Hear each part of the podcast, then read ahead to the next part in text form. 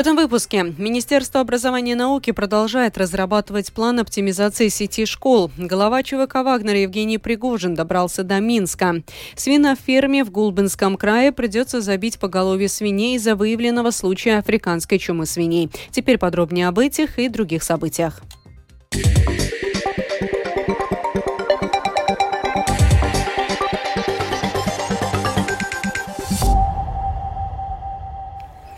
Министерство образования и науки продолжает разрабатывать план оптимизации сети школ. Реформу обсудили на заседании парламентской комиссии по образованию, культуре и науке. Тему продолжит Скирман Табальчута. Министерство образования и науки проводит мониторинг финансовой эффективности школ. Главные критерии – зарплата учителя и расходы системы на одного ученика.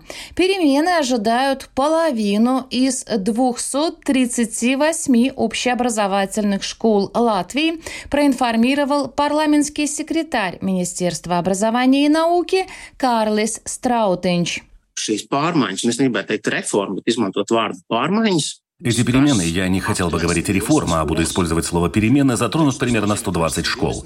Но это не означает, что 120 школ будут закрыты. Среди этих 120 школ есть и те, которым присоединят другую школу. Например, школу А реорганизуют и присоединят к школе Б. Поэтому в списке две школы. Поэтому это число такое большое – 120. После консультаций с Организацией экономического сотрудничества и развития Министерства образования и науки также также вывела оптимальное число детей в классе.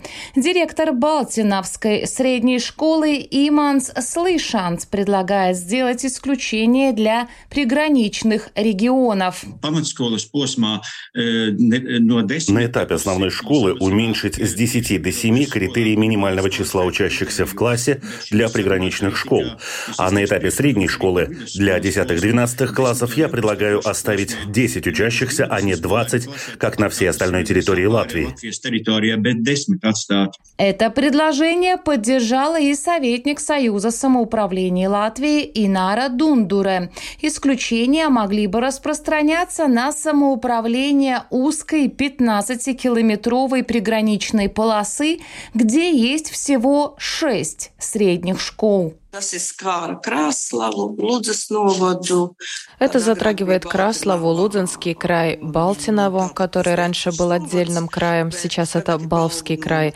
Я думаю, что было бы целесообразно там сохранить качество образования. И еще хочу обратить внимание на Зилупе, где находится очень нетипично патриотичная средняя школа. Если мы ее не сохраним, то сами создадим не самую хорошую ситуацию. План оптимизации сети школ готовится к первому чтению в Сейме. Скирман Табачута, служба новостей Латвийского радио. В этом году оценки за государственные экзамены для девятых классов впервые выставляются в процентах, а проверки работ проходят централизованно. О нововведениях в экзаменационной системе и о том, каким последствиям они приведут, рассказали сегодня в Министерстве образования. Подробнее в сюжете Михаила Никулкина. Этот год первый, когда все оценки за проверочные работы ученикам девятых классов будут выставлены в процентах. Кроме того, изменится и порядок проверки работ учащихся. Теперь они проверяются централизованно. Минимальный порог для успешной сдачи экзамена был поднят с 5 до 10%. Его увеличение продолжится и в следующие два года, в результате чего порог достигнет 20%. Больше всего школьников в этом году не справились с экзаменом по математике. 826 человек из 17 274 сдававших. Для сравнения, экзамен по английскому языку языку не смогли сдать 143 школьника, а по латышскому всего 90 человек из 18 тысяч. Сейчас, если школьник хотя бы в одном из экзаменов не набрал 10%, то он не получит сертификат об основном образовании. Вместо этого ему выдадут табель, и он будет снова зачислен в 9 класс, а в конце следующего учебного года ученик отправится сдавать централизованные экзамены заново. Стали ли экзамены сложнее, чем раньше, и какова средняя оценка в каждом из них, рассказала руководитель Государственного центра содержания образования Лена Вороненко. Педагоги подчеркивают, что экзамены в этом году не были более сложными или непредсказуемыми. В связи с этим вопрос в том, какие внешние факторы повлияли на факт сдачи экзамена. Самый лучший результат, как всегда, сохраняется у экзамена по иностранным языкам. Средний результат экзамена по английскому 67%. Это включает включает в себя все части экзамена. У латышского языка этот результат 58%, а у математики этот средний показатель составляет 51%. Šis vidējais rādījums ir 51%. В случае, когда учащийся не согласен с результатом экзамена, родители могут подать апелляцию. Их рассматривают в течение 30 дней. В этом году такие запросы уже были поданы, больше всего в связи с экзаменом по математике. Общая статистика будет представлена позже, но на данный момент решений об изменении результата не было, говорит Лена Вороненко. Она рассказала, почему это так и что родители считают уважительным поводом для пересмотра оценки ребенка. Критерии оценки экзаменов по математике абсолютно четкие. Родители в апелляциях ссылаются на другие обстоятельства, что у ребенка, возможно, был стресс во время экзамена, или он не понял задания, или то, что это не его родной язык. Я еще раз хочу заверить, что при оценке результатов экзамена используется стандартизированный подход, чтобы эти результаты можно было сравнить между собой. К сожалению, такие внешние факторы при рассмотрении апелляции не будут оцениваться. Важным фактором, который негативно сказался на знаниях учащихся и результатах экзаменов, пандемия COVID-19. Проблемы во время проверок вызывали в основном те материалы, которые нынешние девятиклассники должны были изучать в начале эпидемии, когда заканчивали шестой и переходили в седьмой класс. Михаил Никулкин, служба новостей Латвийского радио.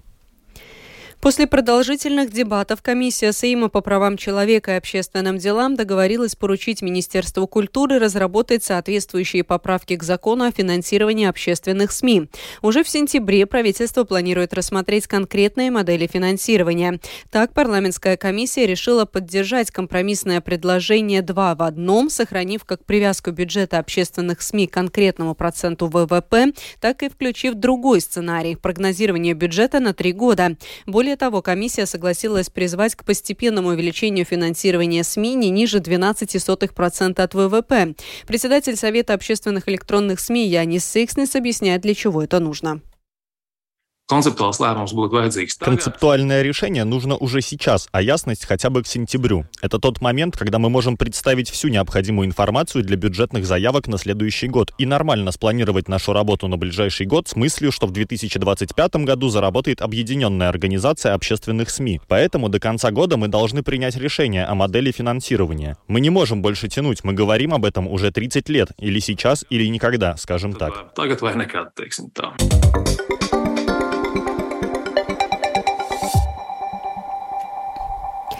На этой неделе премьер-министр Латвии Криш Янис Каринч примет участие в заседании Европейского совета, которое в четверг и пятницу пройдет в Брюсселе. Ключевой темой станет безопасность в свете последних событий в России, рассказал глава правительства Латвии. Viena no lielām tēmām, protams, arī būs par notikumiem, kādi viņi šobrīd ir Krievijā. Одной из больших тем будут события в России. Что еще мы можем сделать, чтобы поддержать Украину, а также продолжать обмениваться информацией? Благодаря современным технологиям нам, руководителям государств, очень легко поддерживать связь друг с другом. То же самое касается наших служб.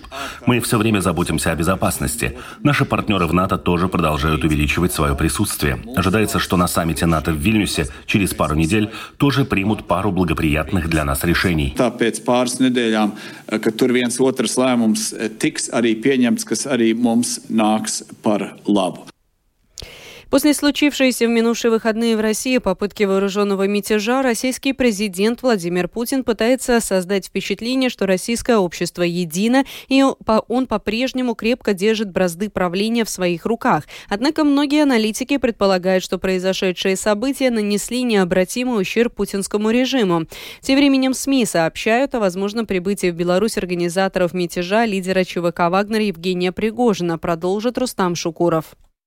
Вчера Кремль опубликовал предварительно записанное пятиминутное видеообращение Путина к жителям России. Однако хозяин Кремля не сказал ничего нового и фактически повторил свои заявления, сделанные в минувшие выходные, когда ЧВК «Вагнер» во главе с Пригожиным отправились в поход на Москву. Сегодня же Путин решил выступить перед силовиками, которые, как сообщает BBC, помогали остановить вооруженный мятеж. Российский президент, как и накануне, ограничился коротким выступлением, в котором благодарил силовиков и рассказывал об успешном подавлении мятежа Евгения Пригожина. Обращаясь к силовикам, Путин хвалил их за четкие и слаженные действия. Он не уточнил, в чем именно заключались четкость и слаженность действий. ЧВК Пригожина всю субботу контролировала центр Ростова-на-Дону и наступала на Москву. Аналитики, между тем, указывают, что попытки Путина продемонстрировать единство России и ее силового блока не уменьшают серьезных сомнений в стабильности его власти – Руководитель Центра анализа европейской политики Алина Полякова в интервью агентству PBS отметила,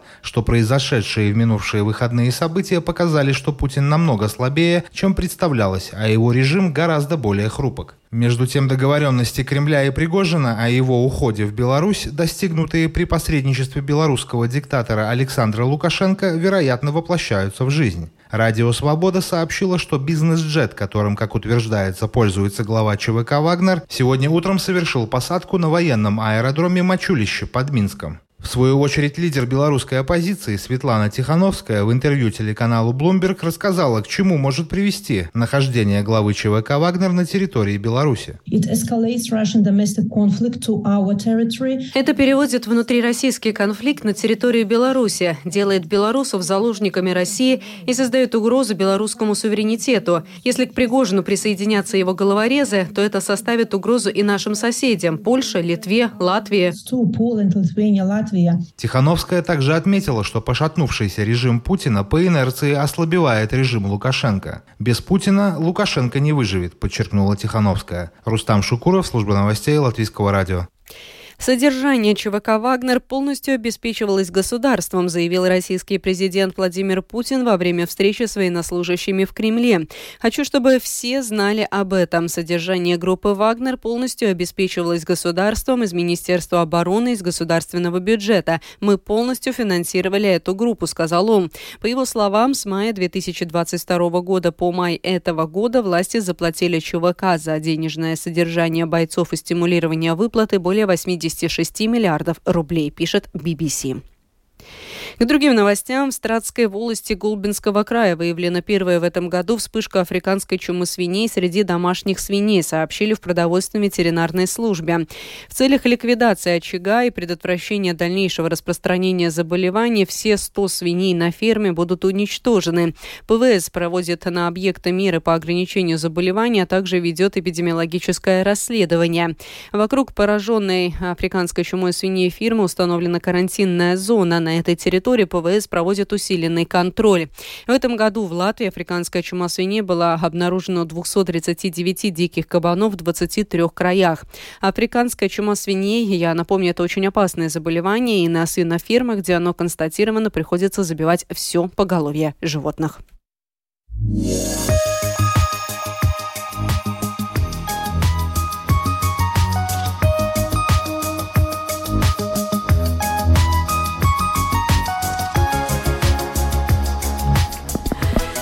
О погоде в завершении. Завтра по Латвии сохранится переменная облачность, ночью практически повсеместно кратковременные дожди, а также грозы. Днем дожди, местами сильные, ожидаются грозовые ливни, возможен град.